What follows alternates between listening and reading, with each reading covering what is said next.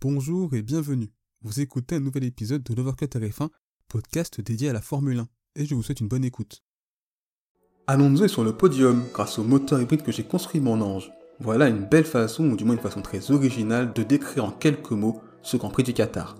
Plus sérieusement, la balade d'Hamilton, Alpine qui met AlphaTauri KO, le podium manqué de Perez, les belles performances d'Aston Martin et Ferrari, le calvaire de Bottas, ainsi que les pneumatiques, on voit tout ça débrief. Bonjour à toutes et à tous et donc bienvenue dans ce nouvel épisode de l'Overcut RF1 au cours duquel nous allons donc débriefer ce Grand Prix du Qatar sur le circuit de Losail.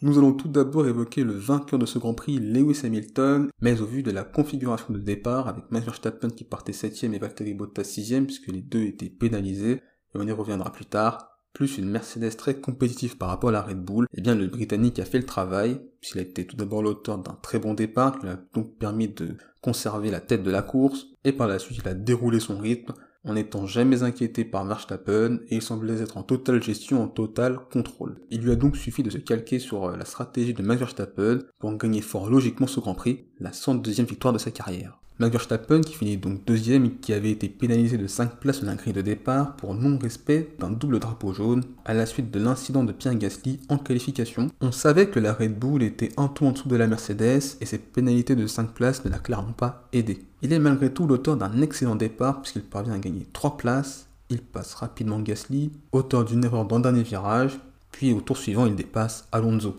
Il se retrouve alors deuxième dès le cinquième tour, le pilote néerlandais a donc été l'auteur d'une remontée express. Par la suite, il ne sera jamais une menace pour Hamilton, et il va donc effectuer une stratégie à deux arrêts, et il parvient à obtenir le point du meilleur tour en course. Ainsi, l'écart diminue au championnat du monde des pilotes, puisqu'Hamilton revient à seulement 8 points de Max Verstappen à deux courses de la fin.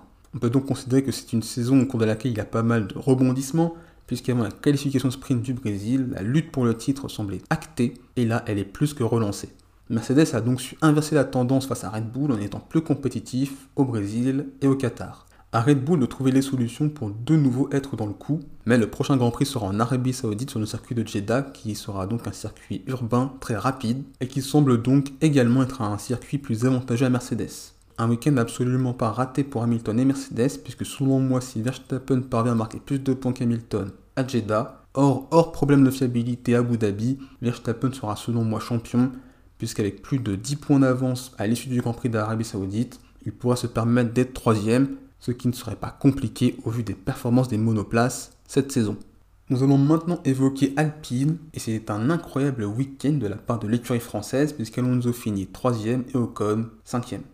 Alpine met un 25-0 Alpha Tauri dans sa lutte pour la 5ème place au championnat du monde des constructeurs, et c'est donc une excellente opération pour l'écurie française. Nous allons tout d'abord évoquer Alonso, qui a donc été l'auteur d'une course absolument extraordinaire. Il a tout simplement été incroyable, le pilote espagnol euh, au Qatar. C'est donc euh, le 98e podium en F1 euh, de sa carrière et son premier depuis la Hongrie en 2014. Fernando Alonso a donc été l'auteur d'un très bon départ et d'un joli dépassement sur Pierre Gasly durant le premier tour. L'Alpine a affiché durant ce course un excellent rythme. Ses seules menaces auront été Perez et Bottas à un moment de la course. Il a tout simplement été impressionnant, mais on l'a vu, L'Alpine était très bien en essai libre, très bien en qualification, mais j'aurais plutôt imaginé que ce soit Gasly qui a un tel rythme. Comme au Brésil, Alonso a donc fait une stratégie audacieuse à un seul arrêt qui aurait pu mal finir au vu des diverses crevaisons qu'on a pu voir durant le Grand Prix, et j'évoquerai cela plus tard. Mais la virtual safety car due à l'immobilisation de la voiture de Nicolas Latifi en fin de course lui permet d'assurer ce podium,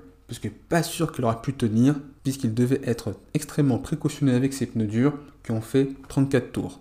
Pour Esteban Ocon, le pilote français lui partait plus loin, puisqu'il partait de la 9 place. Il est donc l'auteur d'une belle remontée jusqu'à la 5 place, et comme Alonso, il a affiché un très bon rythme durant ce week-end, qui s'est concrétisé en course. Il a d'ailleurs su résister en fin de course face à Stroll et les Ferrari, et c'est donc globalement un excellent week-end pour Alpine, qui prend donc une énorme option pour cette cinquième place. Et pourtant, jusqu'au Brésil, cela semblait inimaginable qu'Alpine puisse la conserver face à AlphaTauri cette cinquième place. Quatrième, on retrouve donc euh, le pilote Red Bull Sergio Perez, qui après des qualifications absolument catastrophiques, a donc réalisé une belle remontée. Malheureusement, je pense que Red Bull a un peu trop anticipé ce premier arrêt, qui l'a donc conduit à ressortir dans le trafic et à perdre pas mal de temps sur Alonso et Bottas. et donc je pense que cela ne l'a pas aidé dans l'optique de finir ce Grand Prix sur le podium. Mais malgré tout, finir quatrième, c'est pas mal pour le pilote mexicain, notamment au vu des divers problèmes qu'a eu Valtteri Bottas durant la course. L'autre surprise de ce week-end, eh bien c'est l'écurie Aston Martin, puisque Lance Stroll a fini cette course sixième, alors qu'il partait douzième, et Vettel l'a fini à la dixième place. Ce circuit de Losail a totalement rabattu les cartes dans le midfield, puisque des écuries qui étaient en retrait comme Alpine ou encore Aston Martin d'habitude se sont donc retrouvées à l'avant de ce midfield, alors que des écuries comme Ferrari, McLaren et même finalement Alpha Tauri se sont retrouvées être plus en difficulté et plus en retrait. Donc les deux Aston Martin ont donc réalisé une très belle course et qui était également une stratégie à un seul arrêt qui a parfaitement bien fonctionné. On évoque maintenant les Ferrari qui ont donc fini 7ème pour Carlos Sainz et 8ème pour Charles Leclerc. Comme dit précédemment, Ferrari a donc été plus en difficulté sur ce circuit de Losail. Ce n'était clairement pas la troisième force du plateau, comme ça avait été pourtant le cas au Brésil par exemple. Eux aussi ont également tenté une stratégie un seul arrêt qui a fonctionné malgré ces difficultés relatives de Ferrari au Qatar. L'écurie italienne marque plus de points que McLaren et c'est donc malgré tout une bonne opération pour Ferrari dans sa quête de la troisième place du championnat constructeur. Neuvième, on retrouve donc Lando Norris, qui était donc l'auteur d'une très belle course, avant malheureusement de devoir s'arrêter une nouvelle fois, puisqu'elle avait également subi bah, un problème de crevaison avec son pneu, alors qu'il était cinquième. Et donc c'est dommage pour le pilote britannique, et pour McLaren, ça aurait donc fait de gros points pour euh, McLaren, notamment face à Ferrari. Hors du top 10, je souhaitais donc évoquer les Alpha Tauri, et c'est donc l'énorme déception de ce week-end, avec Gasly qui finit 11ème et Tsunoda 13ème.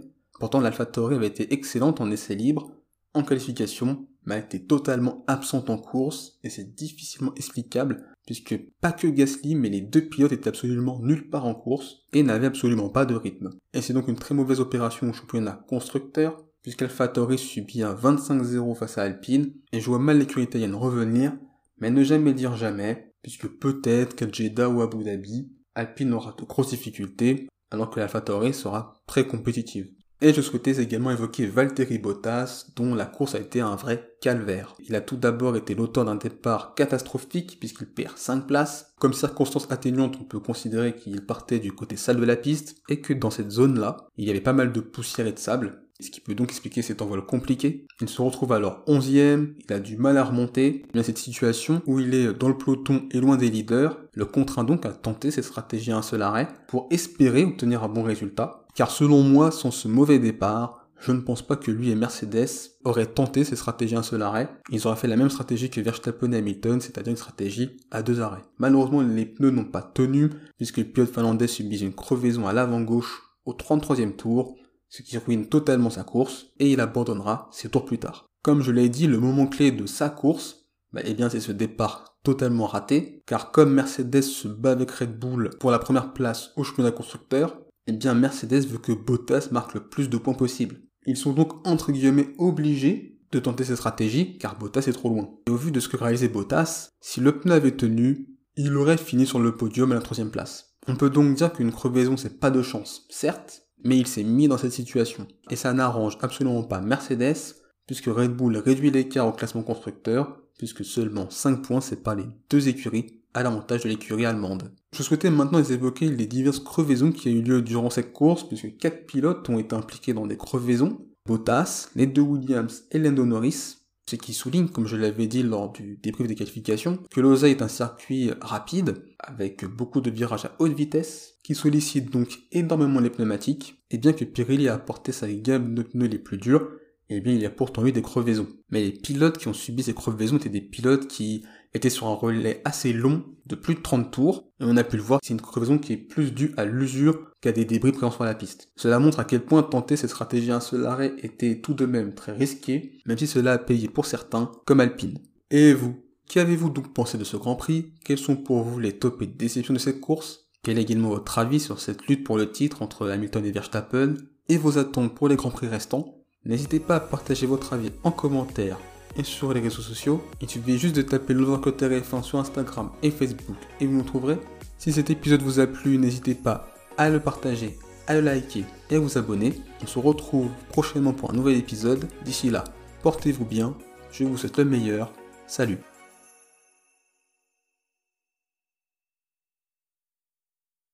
Merci d'avoir écouté cet épisode. S'il vous a plu, n'hésitez pas à vous abonner au podcast de Voir que F1 ainsi qu'à la chaîne YouTube c'est une façon de soutenir le projet et également de ne pas manquer les prochains épisodes. N'hésitez pas également à partager cet épisode à vos proches. On se retrouve les amis très bientôt. D'ici là, portez-vous bien, je vous souhaite le meilleur. Salut